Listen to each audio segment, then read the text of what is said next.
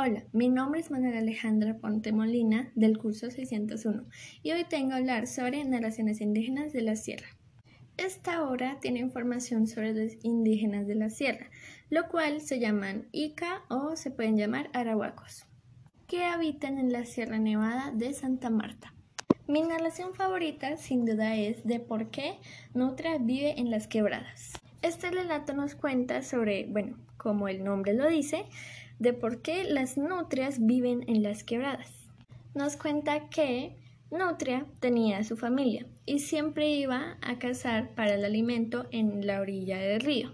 Pero un día llegó Jesinque, la chucha de agua.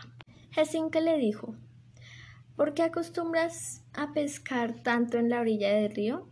Como sigas así, la madre del agua se adueñará de ti. Te quedarás en la que quebradas y jamás volverás a ver a toda tu familia. En ese momento a Nutria le dio mucho miedo y mucho pánico.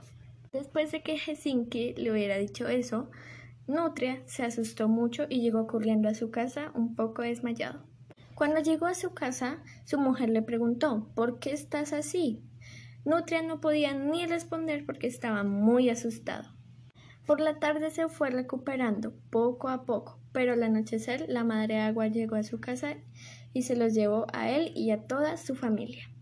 Y desde ahí se dice que las nutrias viven en las quebradas.